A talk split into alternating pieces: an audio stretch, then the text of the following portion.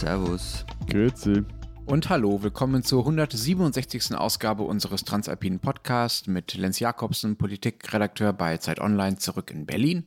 Matthias Daum leitet der Schweizer Ausgabe der Zeit im Hagelsturm verzausten Zürich. Und Florian Gasser, Leiter der Österreichseiten der Zeit in Wien und wie üblich in letzter Zeit mit Baustellengeräuschen im Hintergrund. Unsere Zeitthemen diese Woche. Wir wollen reden über die globale Mindeststeuer, die an diesem Wochenende äh, von den G20 in Venedig äh, beschlossen wurde und bei denen, na, sagen wir mal, unsere Länder äh, etwas unterschiedliche Positionen dazu haben. Und wir wollen reden über die Tour de France, die gerade in unserem Nachbarland läuft und was unsere Länder damit zu tun haben. Und Florian stöhnt schon. Sie können uns äh, zu Tour de France oder zu was auch immer Sie wollen natürlich gerne weiterhin schreiben per Mail an alpen.zeit.de. Und sollen wir nochmal diesen Aufruf erneuern? Äh, wir hatten uns, glaube ich, Worte gewünscht, ne? Aus äh, Regionen, in denen wir selber nicht so besonders äh, stark oh, sind. Ja, oh genau, ja, ja, ja. Bitte um ganze Sätze, in denen ähm, die, die deutsche Hochsprache aus diesen Regionen zur Geltung kommt. Als Sprachnachricht. Welche Region meinen wir alle? Von Namibia bis ähm, Belgien. Luxemburg. Alles. Wir nehmen auch Liechtenstein. Wir nehmen auch was von den Amish, oder? Sicher. Wir nehmen alles, ja, ja. Bitte Na klar. Sprachnachricht an alpen.zeit.de. Alle abgefahrenen deutschen Varianten äh, bitte her zu uns. So, unser erstes Thema. Am Wochenende haben äh, die G20 eine globale Mindeststeuer für Unternehmen äh, beschlossen. Äh, Die äh, SZ hat in einem großen Stück, also diese deutsche Zeitung, hatte schon gesagt, ja, dieser Tag da in Venedig, der könnte rückblickend mal als revolutionär eingestuft werden. Äh, Das ist vielleicht ein bisschen hochgegriffen. Da haben Sie aber brav dem Herr Scholz das äh, nach dem Mund gesprochen. Ja. Dazu kommen wir später, was Herr Scholz damit zu tun hat, ja. Wir müssen, glaube ich, erstmal kurz sagen, was da überhaupt beschlossen wurde. Überall auf der Welt oder in allen Ländern, die da mitmachen, das sind ein paar hundert, sollen Firmen nun mindestens 15 Prozent Steuern auf ihren Gewinn zahlen. Um das mal in Relation zu setzen, wie hoch sind denn die Unternehmenssteuern momentan bei euch, aktuell in euren Ländern? Ja, wir, haben uns ja da geeinigt, dass wir da die Zahlen der OECD nehmen, weil es sonst brutal kompliziert und nicht vergleichbar wird. Das sind dann bei uns, geben die das an mit 19,7 Prozent im Durchschnitt, gesamtschweizerisch. Das heißt, in einigen Kantonen sind die Unternehmenssteuern viel niedriger. Zum Beispiel Basel-Stadt, wo Pharmaunternehmen wie Roche oder Novartis sitzen oder Nidwalden oder Kanton Zug. Da sind die Steuersätze so bei lediglich 13 bzw. 12 Prozent für Unternehmen. Hm. Ich wollte nicht sagen, dass sie bei uns relativ niedrig sind, aber ähm, also wir haben uns nämlich in Österreich recht gut am Steuerwettbewerb nach unten äh, beteiligt. Und in den 90ern waren sie noch bei 35 Prozent. Ähm, jetzt sind es 25 und sie sollen aber, das ist der Plan der Regierung, auf 21 gesenkt werden. 21 sind ja echt schon fast Schweizer Verhältnisse. In Deutschland sind es aktuell 29,9 Prozent. Auch das ist so eine relativ komplizierte Summe aus verschiedenen Steuern von Bundes- und Landesebene. Aber insgesamt ist die Zahl, mit der die OECD rechnet, 29,9 Prozent. Wobei man dazu sagen muss, das sind auch jeweils die nominalen Steuersätze. Ne? Also das, was die Unternehmen laut Gesetz zahlen sollen. In der Regel können sie ja dann durch verschiedene Verrechnungstricks und anderes ihre Steuerbelastung dann durchaus nochmal senken. Es gibt auch Boni, die sie kriegen, solche Geschichten. Aber Herr, Herr Volkswirt, ähm, Ja. mein erster Gedanke, wie ich diese 15 Prozent gehört habe und dann, wir müssen jetzt darüber reden. Ich meine, die Steuersätze in unseren Ländern liegen eh drüber, über diesen 15 Prozent. Jetzt nehmen wir mal Schweiz aus in unseren beiden Ländern. Also es ändert sich ja eigentlich nichts für uns. Wieso ist es dann trotzdem aus deiner Sicht relevant? Ja, es ist deshalb relevant, weil unsere Länder, du hast das schon angedeutet mit der Schweiz, sehr unterschiedliche Rollen spielen in der Frage, wo eigentlich was wie hoch besteuert wird. Es gibt immer wieder Studien, die sich anschauen, wie viel einzelne Staaten eigentlich dadurch gewinnen oder verlieren, dass Unternehmen Gewinne verlagern. Das ist ja das, was hauptsächlich passiert zwischen den Ländern. Das müssen wir jetzt auch, glaube ich, noch erklären, was das heißt, eigentlich Gewinne verlagern. Also, soll ich da kurz den Erklärbär spielen? Äh, bitte, bitte. Bitte. Also jetzt mache ich mich sehr wahrscheinlich noch zum Erkläraffen, weil ich sehr wahrscheinlich wieder falsch erkläre. Aber wurscht. Also im, im, im. Bitte um Nachrichten an alpen.zeit.de. Zum Glück, zum Glück ist es ja so, dass zumindest in der Schweiz nur so ein halbes Dutzend oder vielleicht zwei, ein Dutzend Leute wirklich verstehen, wie die Unternehmenssteuern im Detail funktionieren. Und ich glaube, die haben Besseres zu tun, als unseren Podcast zu hören. Von dem her, es wird nicht so schlimm sein wie bei den Lehrern, die uns ja schreiben. Wurscht. Also im Jargon nennt sich das Base Erosion and Profit Shifting. Also auf Deutsch ist das dann Gewinnverkürzung und Gewinnverlagerung. Und das, eben, das ist halt so, dass große Unternehmen, die in mehreren Ländern tätig sind, sogenannte Multis, die nutzen Lücken und halt auch Unstimmigkeiten, nennt das zumindest die OECD. Man könnte halt auch sagen, äh, wettbewerblich bedingte Unterschiede in den internationalen Steuern. Der Schweizer wieder Verständnis. Nein, nein, nein, nur erklärbar, nur erklärbar. In den, ja, ja. Die nutzen die in den internationalen Steuerregeln und eben um ihre Gewinne, halt, die sie vielleicht in einem Land machen, dann in ein anderes Land oder in eine Tochterfirma oder, oder äh, wie dann das auch immer konstruiert wird, die ihnen auf jeden Fall gehört, zu verlagern, die in einem Land ihren Sitz hat, wo die Unternehmenssteuer niedriger sind oder wo man sogar gar keine Unternehmenssteuern zahlt. Das gibt es ja auch. Die Schweiz gehört da fürs Protokoll nicht dazu. Und meistens ist das zumindest bisher eigentlich ganz, relativ legal, aber eben, wie gesagt, so im Detail kapieren das dann nur ein paar wenige Experten. Es ist eigentlich ganz einfach, ne? Also das klassische Beispiel ist äh, diese Lizenzgeschichte. Äh, man kann zum Beispiel einfach sagen, ähm, die Lizenzrechte an Coca-Cola gehören einer kleinen Firma auf Bermuda. In Bermuda zahlt man nur Prozent Steuern und dann müssen halt leider die deutschen Coca-Cola-Gesellschaften, also wo die ganze Cola verkauft wird, äh, pro Jahr, sagen wir mal, ich denke mir das jetzt aus, das Beispiel, 10 Milliarden Euro äh, Lizenzgebühren an, ja, an Bermuda Das zahlen. ist halt das Unfaire dran, oder? Wenn du zum Beispiel in Wiener Kaffeehaus hast, ähm, das Vollsteuern zahlt und daneben ist ein Kaffeehaus einer, einer Kette, einer großen, die de facto null Steuern zahlen. Also das sind halt dann die Effekte davon. Mhm. Vielleicht kommen wir nochmal darauf zurück, äh, was genau das jetzt für unsere Länder bedeutet. Also laut Gabriel Zuckman, das ist ein französischer Ökonom, den ich jetzt sehr amerikanisch ausgesprochen habe, weil er tatsächlich lange in den USA äh, gearbeitet hat, der forscht seit Jahren zur Steuern und Ungleichheit. Äh, sieht es so aus, Deutschland verliert durch diese Gewinnverlagerung, ne? also Dinge, die in Deutschland, sagen wir mal, erwirtschaftet werden, also die von Deutschen vor allem gekauft werden, ist es ja, und in andere Länder verschoben werden, um da weniger Steuern zu zahlen. Ähm, Deutschland verliert dadurch jährlich ungefähr 20 Milliarden US-Dollar an Steuereinnahmen, also schon ziemlich gigantische Summen. Österreich verliert deutlich weniger, also auch als weniger, als wenn wir das durch 10 teilen würden. Das sind nämlich nicht 2 Milliarden, sondern nur 1,1 Milliarden.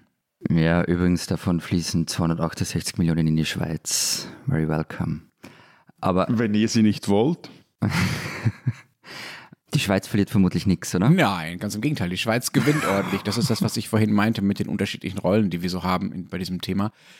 Die Schweiz gewinnt pro Jahr 7,8 Milliarden Euro an Steuern durch diese Gewinnverlagerung. Euro oder, oder Dollar? Dollar. Dollar. Habe ich, hab ich Euro gesagt? Ja, Entschuldigung, sorry, Dollar. 7,8 Milliarden Dollar, genau. Da müssen wir schon genau sein. Matthias, äh, findest du das nicht äh, irgendwie unfair? Was heißt unfair? Also, äh, also ich finde es a priori. Das. nee, ich finde es a priori nicht verwerflich, wenn ein Land darüber bestimmt, wie sein Steuersystem ausgestaltet sein soll.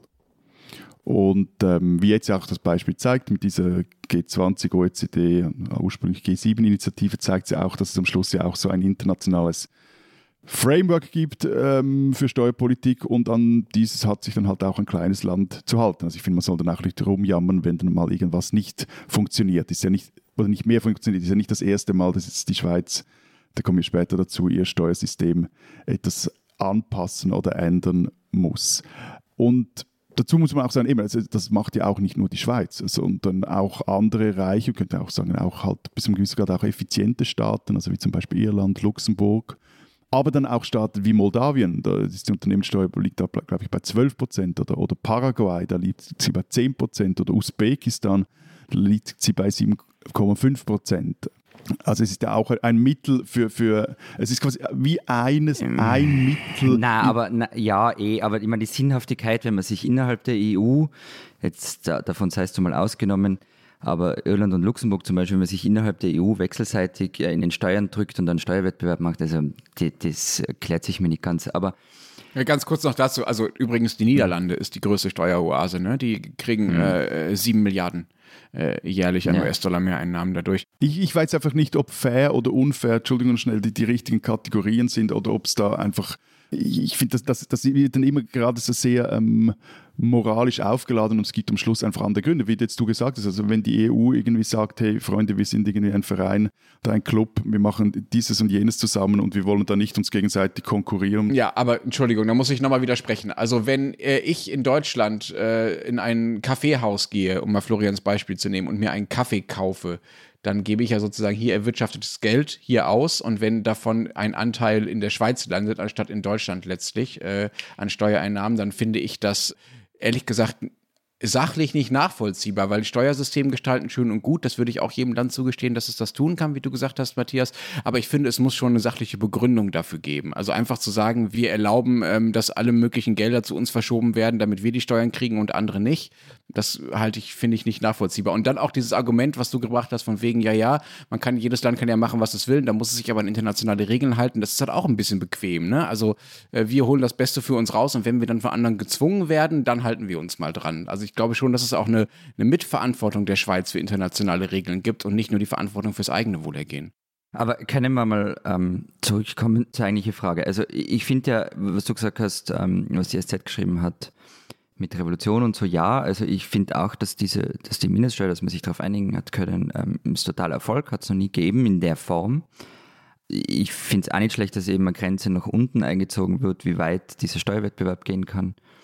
Aber noch einmal, was ändert das für uns? Also diese, dieser Teil von dieser globalen Mindeststeuer, diese 15 Prozent. Im ersten Schritt nichts, aber erstens verhindern diese 15 Prozent, dass es noch arg weit nach unten geht. Matthias hat ja schon erzählt von den Schweizer Kantonen, äh, die jetzt schon äh, drüber liegen. Und es sind ja, du hast ja das auch schon erzählt, Florian, eigentlich in allen Ländern in den letzten Jahrzehnten die Steuern gesunken. Ich habe für Deutschland ziemlich spektakuläre Zahlen gefunden. Da lag die Unternehmenssteuer 1981 nominell noch bei 61 Prozent.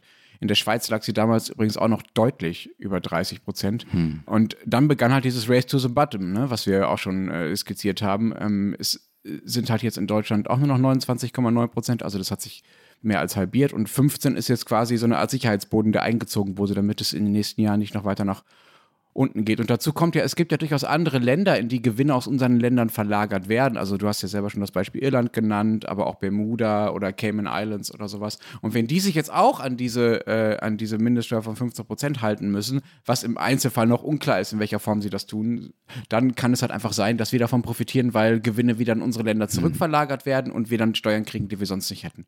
Aber wenn ich das, wenn ich das richtig verstanden habe, ist ja, also ich finde ja diese andere Säule ähm, ähm, viel, viel interessanter und viel wichtiger. Also bei der es darum geht, dass eben auch dort versteuert werden muss, wo die Gewinne anfallen. Auch dann, wenn man in diesen Absatzländern eben keine physische Präsenz hat. Das betrifft dann vor allem Digitalkonzerne.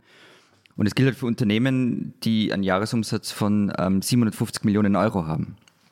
Und dann geht es auch um diese konzerninternen Zahlungen von Konzerne in Hochsteuerländern, zu solchen Niedrigsteuerländern, was ihr eh schon erzählt habt, also diese Gewinnverschiebungen und die werden im Hochsteuerland nicht mehr, anerkannt. Es gibt da übrigens, Österreich war da oder ist da äh, Vorreiter und hat nur unter der schwarz-blauen, unter der alten schwarz-blauen Regierung ähm, eine Digitalsteuer eingeführt, eine Online-Werbeabgabe in Höhe von 5%.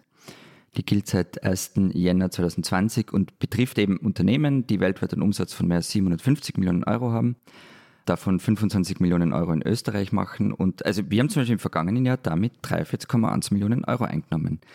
Die Amis finden es übrigens nicht so lustig ähm, und drohen deshalb mit Strafzöllen, so 25 Prozent auf Sachen wie Glaswaren, Schuhe und Hüte.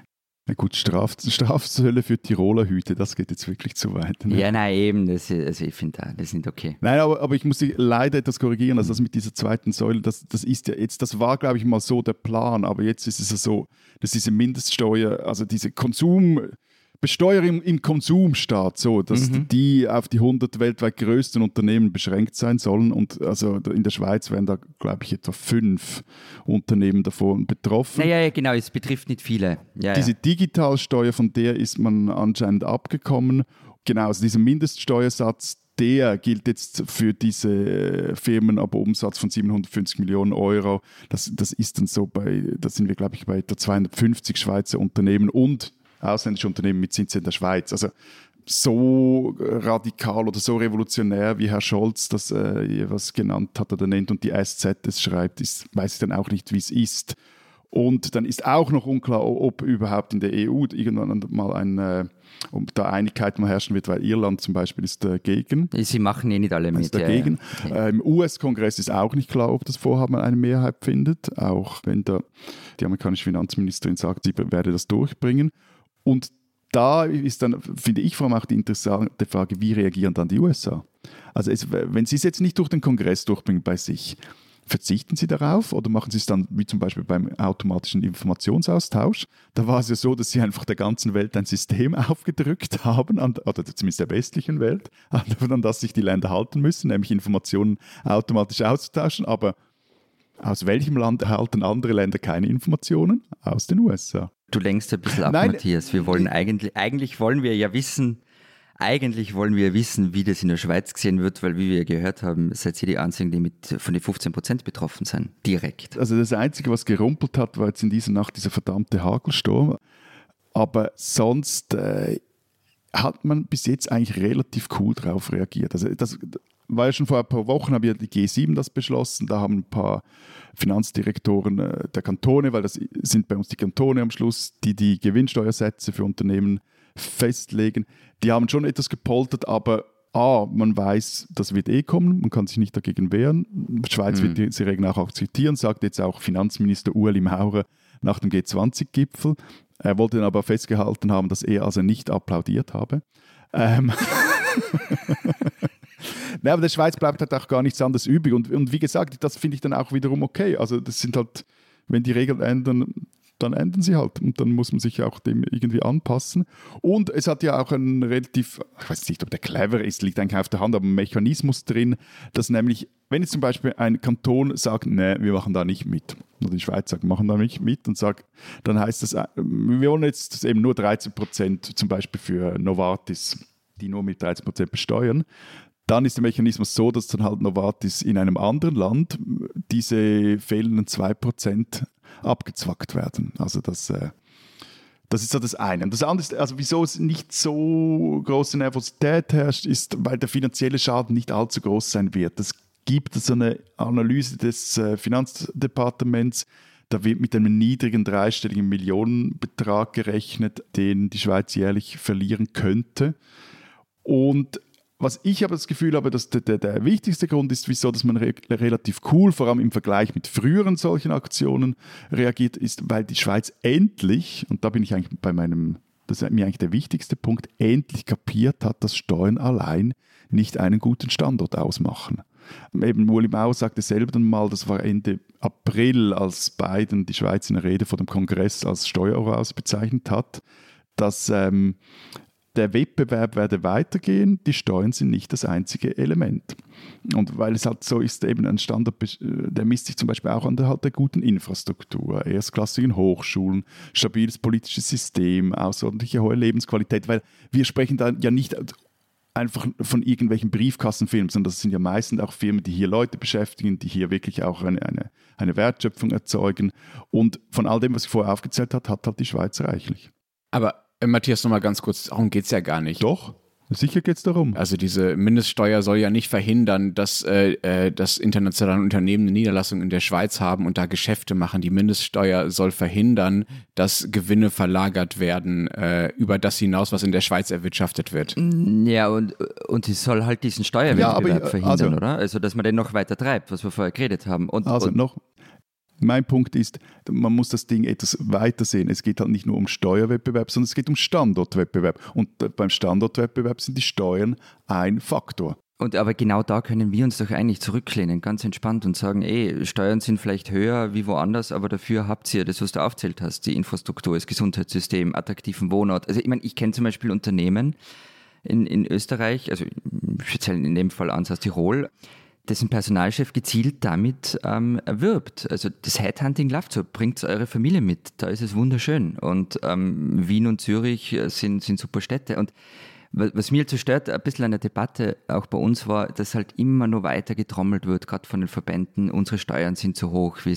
werden unattraktiv. Ja, das klingt ja bei uns ganz ähnlich oder lange klang das auch ganz ähnlich und so das Lustige daran ist, wenn du dann eben mit den Unternehmen selber sprichst oder Leuten, die dort verantwortlich sind, die sagen mhm. dir, ja, Steuern sind ein Teil davon, aber am Schluss brauchen wir eben, wenn wir hier ein Headquarter aufziehen wollen, wir brauchen die gescheiten Leute und die gescheiten Leute, die kommen nicht, wenn wir als Unternehmen niedrige Steuern zahlen und Sie vermutlich auch noch als Privatperson dann niedrige Steuern zahlen, sondern die wollen mehr, eben, die wollen, was du jetzt aufgezählt hast, etc. Ja, wobei bei uns, also das unterscheidet uns dann schon, also die Lohnnebenkosten in Österreich sind schon andere als in der Schweiz, also viel höhere. Aber trotzdem, also Standort und Gewinnverlagerung sind zwei verschiedene Dinge. Ne? Das, also da möchte ich nochmal drauf beharren. So darum, darum geht es aus meiner Sicht in diesem Fall gar nicht. Nein, es sind nicht, sorry. Also, weil der Witz ist ja, du, du, du verlagerst den Gewinn an einen Ort in der Schweiz, sagen wir, der hat hier eine internationale Firma, hat hier ihr Headquarter und dann werden hierhin Gewinne verlagert. Dann ist es insofern attraktiv, weil es bis jetzt noch funktioniert und weil sie hier niedrige Gewinnsteuern sagt. So, aber in diesem Headquarter arbeiten ja auch Leute. Und das ist ja nicht einfach nur ein Briefkasten. Und in diesem Briefkasten, also diese Leute musst du ja auch irgendwie ja, hierher bringen. Wir drehen uns im Kreis. Ne? Also wenn in einem Headquarter 100 Leute arbeiten, äh, dann äh, ist das für die attraktiv, dort zu arbeiten, egal ob äh, dort dann vom Unternehmen am Ende 100 Millionen Euro oder 10 Milliarden Euro versteuert werden. Es geht nur um, um den Geldbetrag, der verschoben wird in diesem, äh, in, in diesem Mindestabkommen-Ding. Aber gut, da müssen wir uns ja auch nicht einig werden werden. Wusstet ihr eigentlich, wem ihr diesen ganzen Kram zu verdanken habt?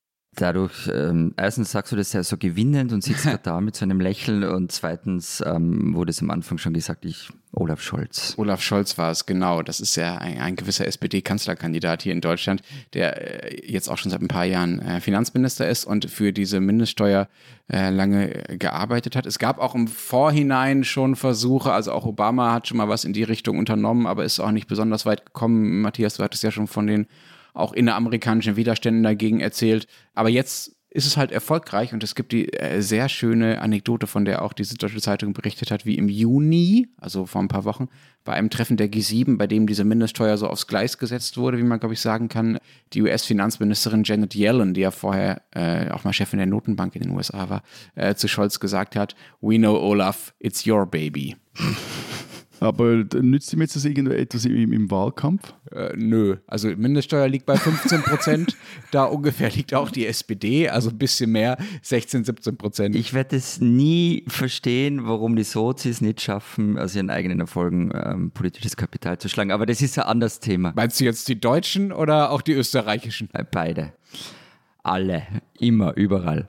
Aber was, was mich überrascht hat, war ja, dass in Österreich eigentlich alle für diese Mindeststeuer sind. Ähm, auch die ÖVP, also Finanzminister Gernot Blümel, voll der warmen Worte dafür.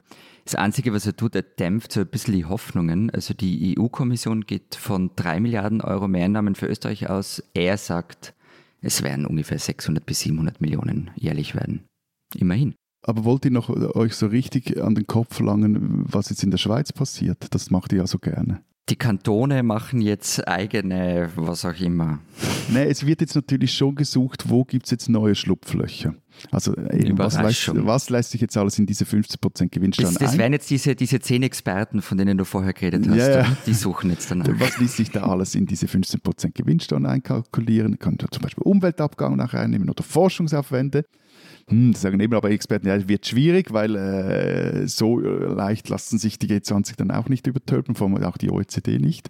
Und jetzt gibt es also gewisse Lobbyisten, die bereits, kein Scheiß, staatliche Subventionen für die Unternehmen fordern. So sollen also die Kantone, das war so eine Idee, einen Teil der Sozialversicherungsbeiträge übernehmen, wenn eine Firma einen Forscher anstellt oder der, der Staat soll direkt Forschung und Entwicklung in den Unternehmen finanzieren, wenn sie in ihren Schweizer Standort investieren. Also da bin ich dann völlig bei euch, wenn ich dann fehle, ja, also mit. Also im Moment, der Staat soll die eigenen Steuern zahlen. Nenn es bitte einfach nicht mehr Marktwirtschaft. Gut. Diesen Deutschen sollten Sie kennen. Hanno Berger arbeitete lange in der hessischen Steuerbehörde und schaffte es dort auch bis ins relativ hohe Amt des Regierungsdirektors. Dann wechselte er die Seiten, ist jetzt auch schon viele Jahre her, und beriet fortan sehr reiche Mandanten dabei, wie sie am besten Steuern sparen, sagen wir mal. Berger griff dabei zu einem äh, Trick, bei dem sich die Mandanten eine Steuer auf Dividenden, die sie selber nur einmal gezahlt hatten, mehrmals vom Staat erstatten lassen konnten. Klingt total kompliziert. Mittlerweile kennt man diesen Trick unter dem Schlagwort Cum-Ex.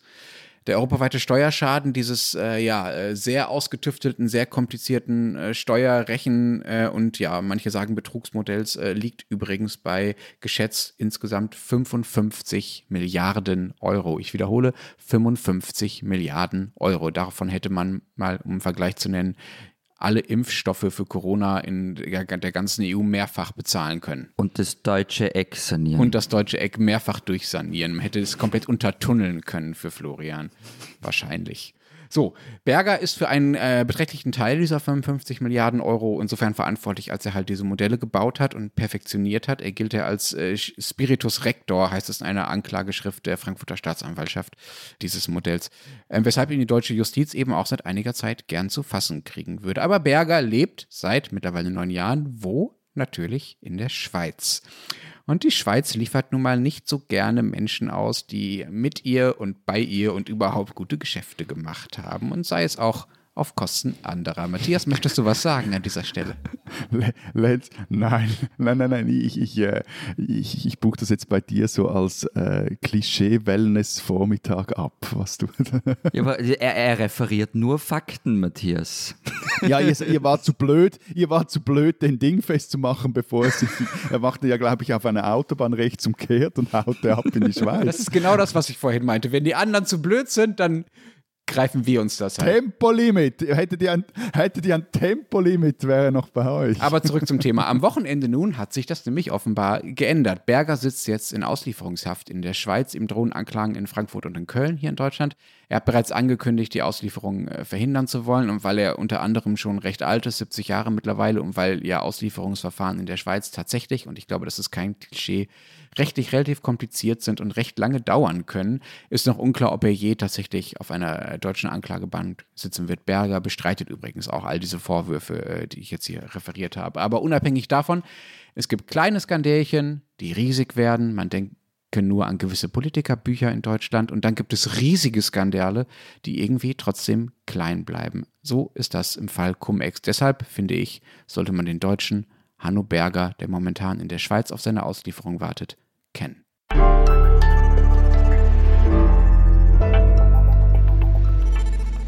Wer von euch ist eigentlich ein Mammal? Ein was? Ein Mammal. Ein middle-aged man in Lycra. Oder wie wir Schweizer sagen würden, ein Gümmeler. Gümmeler ist schon mal sehr viel schöner, aber ich habe keine Ahnung, wovon du sprichst. Ihr habt mir gesagt, wir reden über, die, über Radsport und die Tour de France. Ich habe mich deshalb nicht vorbereitet. Ich habe keine Ahnung, was das damit zu tun hat. Ich bin ein middle-aged man, aber ob ich jetzt in, in Lycra bin oder nicht, weiß ich nicht. Äh, das, also du, du wüsstest es spätestens dann, wenn du vor dem Spiegel stehst und wenn sich dann so dein Oberteil unvorteilhaft, also über, über deinen Adoniskörper spannt, dann ist es Lycra. Also wenn er sich so unter der, wenn sich das T-Shirt unter der Brust nach außen wölbt. Genau, und so einmal. Mhm. Nicht so, sondern so. Und was hat es äh, Ich glaube, ich glaube, äh, Matthias äh, versucht uns abzuholen, sagt man, glaube ich, und uns dann elegant zum Thema Tour de France zu fahren in Lycra. Darüber wollen wir nämlich eigentlich sprechen diese Woche. Die Tour de France geht in die entscheidende Phase, in die dritte Woche. Also das ist jetzt nicht irgendwie eine spezielle Art des Fahrens bei der Tour de France. Das war jetzt einfach nur unvorteilhafte Figur und das war dein Einstieg. Nein, ein man, nein Middle-aged Men in Lycra sind, das ist im angelsächsischen Raum Begriff für, für Männer in der, in der Midlife-Crisis, die sich jetzt eben heute keine teuren Sportwagen oder lauten TÜVs mehr kaufen, sondern überteuerte Rennfahrräder, ah. sich dann eben in diese Velotrikots zwängen, mit den leider noch mit einem, äh, wie sagt man dem, Dad.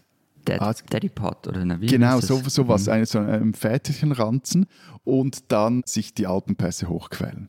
Okay. Das war mein Einstieg, mein Abholen für äh, die, die Tour de France. Äh, wobei Tour de France-Fahrer äh, das definitiv nicht haben, also um das mal gleich, das mal gleich klarzustellen, sonst würden die die Berge ja niemals hochkommen. Wie sieht es denn dieses Jahr aus bei der Tour de France, Matthias? Ich habe gehört, du äh, bist da recht informiert. Doch, es ist eigentlich so das neben Fußball, was ich fast mit am, am liebsten am Fernsehen schaue. Zum Kopfschütteln äh, mehrerer Leute in meinem Umfeld. Aber eben, also mein, heute, jetzt heuer wird ja behauptet, die Tour sei eigentlich schon entschieden, spätestens seit der achten Etappe. Also als da Tadej Pogacar auf, der, auf den 150,8 Kilometern von Oyonnax nach Le Grand Bornand das gelbe Trikot übernahm und allen Mitfavoriten über vier Minuten abnahm. War ein toller Angriff vom Col de Rome. Sehr interessant. Ja, es war wirklich ein toller Angriff. Das, sehr, das sehr interessant. Danke. Also, mh. Hm. also ich finde, also Radrennen schauen, ähm, ich finde, es hat was Meditatives. Ähm, es passiert ja meistens nicht viel. Ein paar Leute treten da vor sich hin. Eh nett, körperlich, gigantische Leistung. Aber was, was ich zum Beispiel nicht verstehe, ist, ähm, wir haben ja vor, weiß ich nicht, zwei oder drei Wochen über Formel 1 geredet und ich werde jetzt, jetzt gleich voll über mich herfallen, aber wir haben über Formel 1 geredet und es war so, na, die fahren da im Kreis und so langweilig und hin und her. Freunde, die fahren da eine Straße entlang. Also, ich meine, was ist da jetzt aufregender? Ey, da hast du schon einen wichtigen Unterschied genannt. Ne? Sie fahren eine Straße entlang, sie fahren halt nicht im Kreis. Und selbst wenn sie nur im Kreis fahren würden, fände ich äh, Radrennen schon attraktiver als Formel 1. Erstens, weil es halt nicht so schrecklich laut und äh, dreckig ist äh, wie Formel 1 Rennen. Und zweitens, weil ich halt, Na, weil ich stimmt, halt, der Trost, der dahinter nachfährt, diese 700 Autos, nö, nö Er fährt voraus, die Werbekarawane fährt voraus. meine also äh, wir können äh, gerne mal eine Extended Version, äh, wir machen einen CO2-Fußabdruckvergleich Formel 1 und Tour de France. Aber dazu kommt halt, in der Formel 1-Kiste habe ich noch nie in meinem Leben gesessen. Werde ich auch nicht. Ich weiß nicht, wie sich das Fair anfühlt. enough. Ich kann es nicht Ja, ja, okay. Ja. Radrennen, äh, ja, ich gehöre zu den Middle-Aged Men in Lycra äh, und fahre hier peinlicherweise ab und zu mal abends rum und ich weiß, wie anstrengend das ist. Hast du so, so, so, so ein enges Trikot? Ja, na klar. Und wieso haben wir da kein Bildmaterial? Aus Selbstschutzgründen. Ich möchte nicht erpressbar werden. Ja, eben, also wir reden nicht vom Bahnvelorennen, sondern von Straßenrennen. Und ich meine, also wo ich bei, völlig bei dir bin, Florian, also das hat was Meditatives, was ich auch mag. Also es ist zum Beispiel super im Sommer Tour de France zu schauen und daneben zu arbeiten. Das äh, finde ich wirklich gut. Aber Ich wollte nämlich auch noch fragen, woher du die Zeit hast. Also du, das ist schon so was, was man nebenbei laufen lässt. ich würde sehr gerne es nicht nur nebenbei laufen lassen, aber dann äh, würde ich zu gar Ja, nichts mehr okay. kommen. Nein, aber es ist vor allem spannend. Also je nach Etappe. Aber ich, also zum einen ist es ein brutal harter Individualsport, aber halt auch ein, ein Mannschaftssport. Also wenn, wenn, wenn die Helfer ihren Liedern, ihre Lieder unterstützen, wenn sie Tempo machen, Lücken aufreißen, Lücken schließen, wenn sie vor der Etappe eine Taktik sich zurücklegen, an welchem Berg, in welchem Aufstieg sollen sie attackieren, wo lieber nicht, wen lassen sie ziehen, etc. Also das finde ich in Kombination mit diesen körperlichen Leistungen, die, lassen wir mal das Doping beiseite, aber so, aber die wirklich beeindruckend sind, vor allem wer selber schon mal so auf einem Velo gesessen hat und weiß, wie verdammt anstrengend ein Aufstieg mit 10% ist und die fliegen quasi solche Aufstiege rauf und machen da irgendwie über 4000 Höhenmeter an einem Tag mit einer Durchschnittsgeschwindigkeit von, ich habe also, es ist wirklich krass. Also, und lustig ist, also wenn du findest, ich- mir ist das so gegangen bei, der- bei der Formel 1, ich habe dann irgendwann mal gemerkt, also das interessiert mich wirklich nicht, aber die, die Netflix-Serie dazu, die habe ich geschaut. Es gibt eben auch eine Netflix-Serie zum Radrennsport und zwar ähm, heißt die Ein unerwarteter Tag im Radrennsport, das Movie Star Team. Wow, das ist aber eher so ein 80er-Jahre-Titel, oder? Nee, ja, es ist, es ist recht lustig, weil es ist wirklich so, also es ist einerseits eine großartige Soap Opera auf zwei Rädern und da kriegst du auch mit, was eben alles schiefgehen kann. Und nicht, wenn dann wieder mal im nervösen Feld jemand äh, alle über den oder zu fest abbremst, weil irgendwie eine Deutsche, die dann eben keine Deutsche war, sondern ein Französin so ein Pappkartonschild hinhält. Habt ihr das gesehen? Ja. diese Omi-Opi, sondern auch irgendwie, wenn, wenn die Taktik nicht aufgeht, wenn sich die Fahrer nicht an die Regeln halten, äh, etc. Also das, ist- das ist wirklich sehenswert. Und dann sind die Fachbegriffe halt einfach super. Also die Poursuivante und die Grimpeur und die Parodeur, das ist einfach groß. Schau, und schon hat sich's gelohnt, dass wir über das Thema reden. Matthias redet Französisch, ich finde das wunderschön. Alles gut. Ja, aber jetzt warte mal, die, die, nur wegen der Leistung noch. Also die Sonntagszeitung, die hat am, vor allem am Sonntag, wann sonst, mit dem Schweizer Tourneuling Stefan Bissek, der ist glaube ich 22, äh, ein Interview geführt und gefragt, wie er so seine erste Tour erlebe. Und Zitat, wenn du im Bus ankommst, bist du meist tot. Da schaust du nicht mehr nach links oder rechts. An einigen Tagen nahm ich nicht mal mehr mein Telefon in die Hand, wollte nur noch schlafen. Wir sehen von Frankreich eigentlich vor allem Hotelzimmer, sonst nicht viel.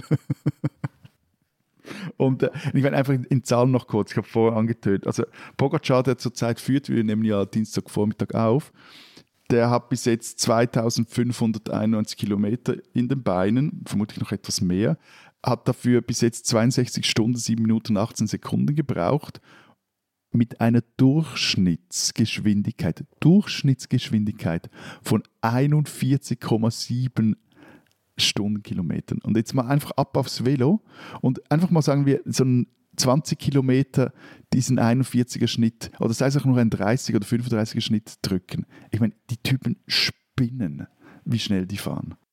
Ich muss jetzt mal was Positives über Radsport sagen. Der Tourismusdirektor in mir findet Radrennen nämlich total super. Also es gibt ja so Umfragen, ich habe jetzt die Zahl nicht im Kopf, aber es gibt ja so Umfragen, wie viele Leute deswegen der Landschaft schauen im Fernsehen und ähm, das ist ein ziemlich hoher Anteil. Und zum Beispiel die Rad-WM in Tirol 2018 ähm, war, glaube ich, einfach das größte touristische Werbefernsehen, was dieses Land je gehabt hat, international. Super. Du hast dir nichts davon live angesehen? Doch, also ich bin bei einer Etappe am Straßenrand gestanden. Das, das war wirklich beeindruckend, also wie die da den Berg raufgestrampelt sind, ähm, eben auch welche Infrastruktur sie mit haben, was, was Matthias erzählt hat, äh, wie das mit den Teams ist, wie viel da drumherum passiert. Also eh, war eh beeindruckend, das mal zu sehen, klar. Wobei das Live-Sehen finde ich so, ist ja mäßig interessant, weil wenn du wenn es flach ist, dann machst du Es ist ja gleich vorbei, so aber... Ja. Und am Berg siehst du etwas mehr so. Aber sag mal, warst du da geplant oder zufällig? Ja, natürlich zufällig. Aber das ist, das Gut, ist als, als, Tourismusdirektor bewegt man sich ja im Land Tirol immer wieder. Dann, ja, man, ja, wobei es ist unmöglich gewesen, dem das nicht zu sehen, weil es einfach überall war. Aber mir ist es schon einmal passiert. 1998 war ich mit ein paar Kumpels in Paris Woche und ähm, wir fahren da in die Innenstadt und stehen plötzlich beim Zieleinlauf von der Tour de France. Das war eigentlich ziemlich absurd. Aber ich finde, wir müssen jetzt noch etwas über die harten historischen Fakten sprechen, wenn wir schon über die Tour de France sprechen. Und Lenz ist so auffallend ruhig. Ich glaube, das hängt daran. Ich glaube, das kommt. Noch. Ja, erzähl mal, erzähl mal. Er sucht sein Trikot. Äh, fangt ihr doch mal an. Ich erzähle dann davon, äh, wie es mir mittlerweile geht mit Radrennen danach. Oder es zwickt die Hose oder sowas. Weil vielleicht liegt es auch daran, dass halt die Deutschen bisher nur einmal die Tour gewonnen haben. Die Österreicher noch nie und die Schweizer zweimal. Reicheres Land, besseres Doping. Aber ähm, immerhin ähm, ein Österreicher, nämlich Adolf Christian, wurde mal Dritter bei der Tour de France. Aha. 1957, Aha. quasi gestern. Und auch die Schweizer Siege Matthias, ne? 1950 und 1951, ne? Nur mal so für die Perspektive. Das ist länger her als Wembley. immerhin, immerhin zählen die Siege noch anders als bei Lance Armstrong. Ich fühle mich da gar nicht mit angesprochen. Was ist so, Ulle? Wobei damals äh, vermutlich, also damals in den 50 noch übergedopt wurde.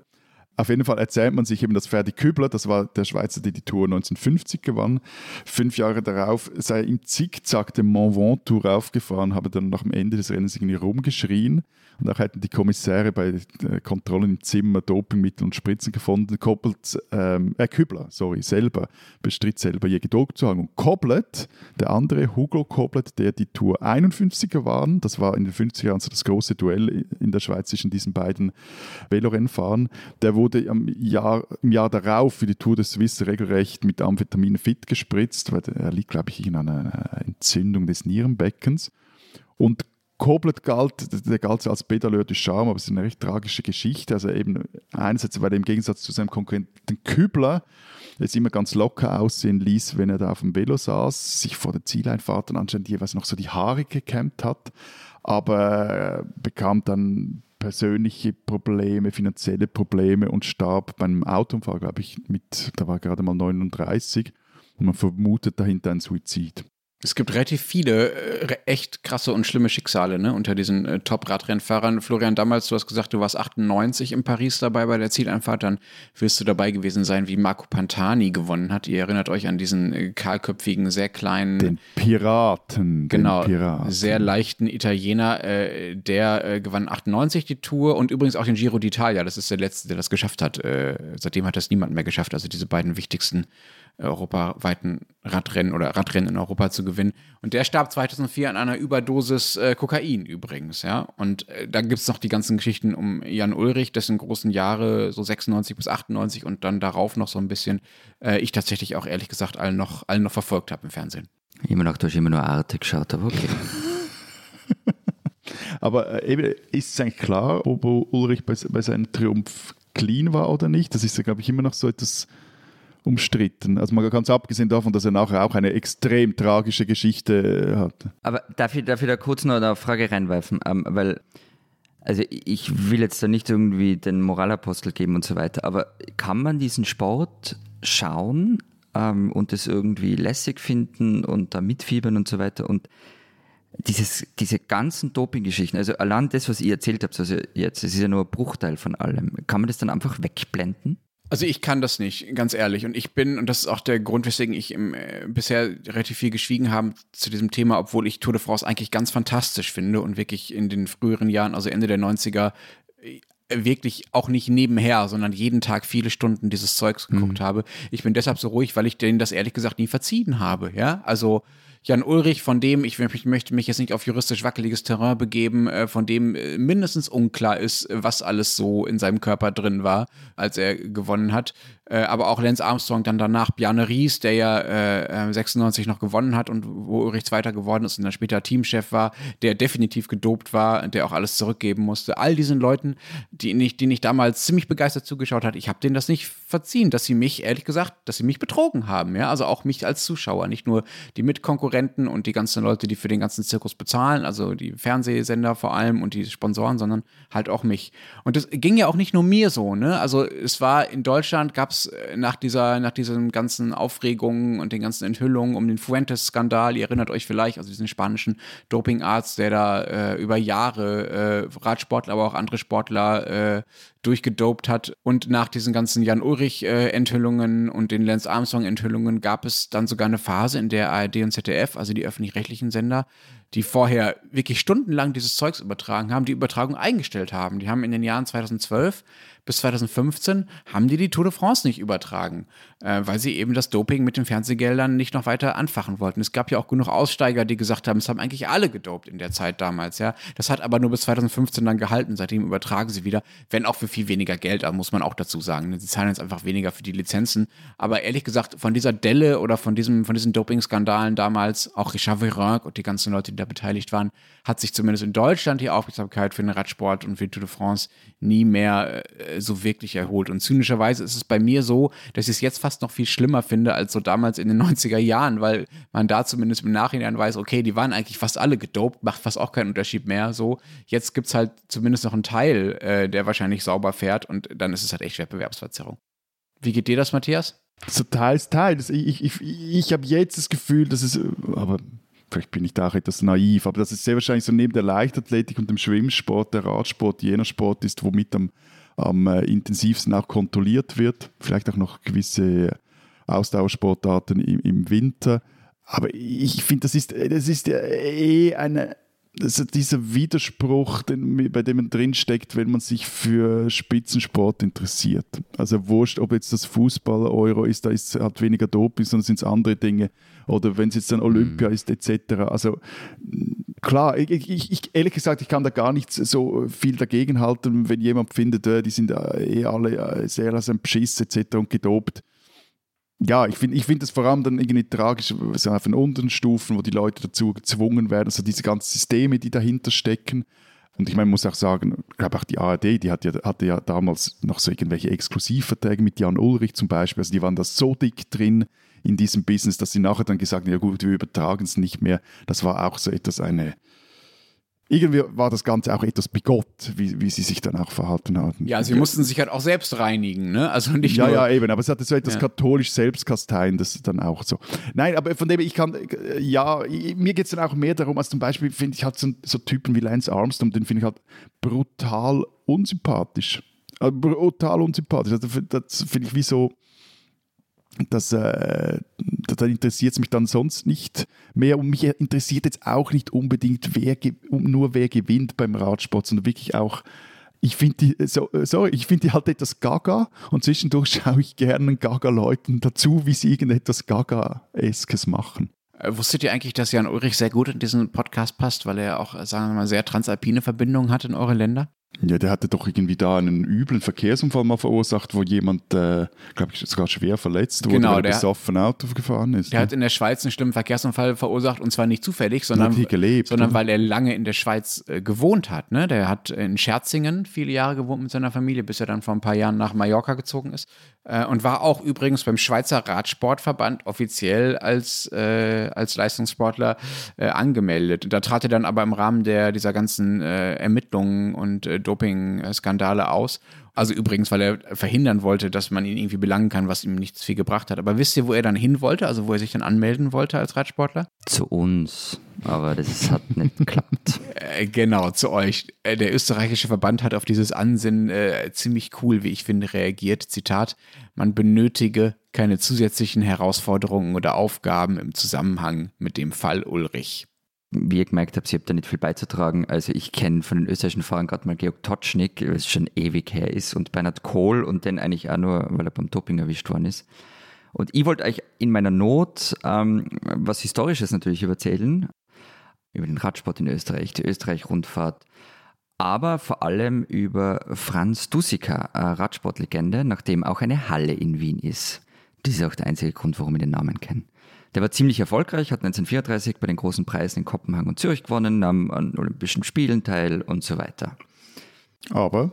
Ja, er war vor 1938 illegaler Nazi, SA-Oberscharführer und hat in seiner Zeitschrift Ostmark Radsport den Moment, Überfall. Was ist denn ein illegaler Nazi? Naja, die NSDAP war in Österreich verboten vor dem Anschluss. Und er war einfach trotzdem Mitglied, weil er unbedingt wollte. Genau, das in Österreich, die, die vorher ähm, Mitglied in der Partei waren, bezeichnen bei uns als illegale Nazis. Und er hat in der Zeitschrift Ostmark Radsport den Überfall auf die Sowjetunion als Abwehrkampf für die gerechteste Sache der Welt beschrieben. Mhm, der ist sympathisch. Okay. Hm. Also ich sage nichts mehr gegen Lance Armstrong. Aber die Halle ist äh, weiter nach ihm benannt, nach diesem Helden der österreichischen Geschichte. Ja, ja, ist, ähm, und da gab es ziemlich einen Streit. Also es gab zum Beispiel die Überlegung, das hätte ich sehr charmant gefunden, sie ähm, nach der Radsportpionierin Elise Steininger zu benennen aber man ist sich da nie einig geworden. Ähm, jetzt wird dieser Abrissbirne klären. das ist eine fantastische österreichische Lösung. Die Arena wird abgerissen und was Neues hingebaut. Auch mit neuem Namen. Die spinnen, die Schweizer.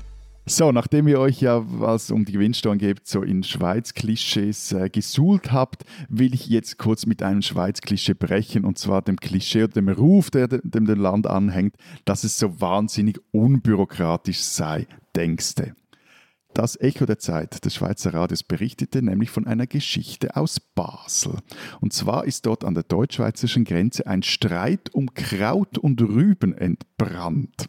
Und zwar geht das so. Seit 85 Jahren baut die Gärtnerei Hochreinhardt Gemüse an. Und zwar in der Gemeinde Fischingen in Baden-Württemberg, sieben Kilometer vor der Stadt Basel. Die Produkte liefert der Betrieb seit vielen Jahren auch in die Schweiz, Restaurants oder halt auch direkt an die Kundinnen in einem Gemüsekistli. In einem was? Gemüsekiste. Ah, danke. Das ging bis jetzt alles so ohne behördliche Auflagen und eigentlich so, als würde, würden dieses Kraut und diese Rüebli in der Schweiz oder auf einem Schweizer Bauernhof produziert. So, die Schweizer Zollverwaltung sagte, das, so geht es natürlich nicht mehr und will jetzt einen erhöhten Zollansatz, 20 bis 25 Prozent, auf diese Gemüsekistli erheben und auf diese Lieferungen. Danach kommt der ganze administrative Aufwand dazu etc. Auf jeden Fall heißt es jetzt bei der Gärtnerei Hochreinhardt, also ich glaube, das lohnt sich für uns dann nicht mehr das ist insofern auch etwas gaga, weil es ja auch in der Schweiz und gerade in Basel äh, man sehr darauf bedacht ist, dass man regional produziert, regional ist und das gleich vor den Stadttoren. Auf jeden Fall mischt sich jetzt der äh, Basler Regierungsrat in die Sache ein und auch auf der anderen Seite des Rheins hat sich ein Bundestagsabgeordneter der Grünen eingeschaltet, der einen Brief an die deutsche Bundesregierung geschrieben hat und um eine Stellungnahme bittet. Die deutsche Seite sollte deutlich klar machen, dass das Interesse da ist, so weiter zu verfahren, wie man es seit Jahrzehnten praktiziert. Und der, der Abgeordnete schreibt danach, ich glaube, dass im Bundesbern schlichtweg übersehen worden ist, was man damit anrichtet. Was richtet man damit an mit diesem Bürokratiewahnsinn? Knurrende Mägen. Ein guter. Und liebe Basler, ihr spinnt.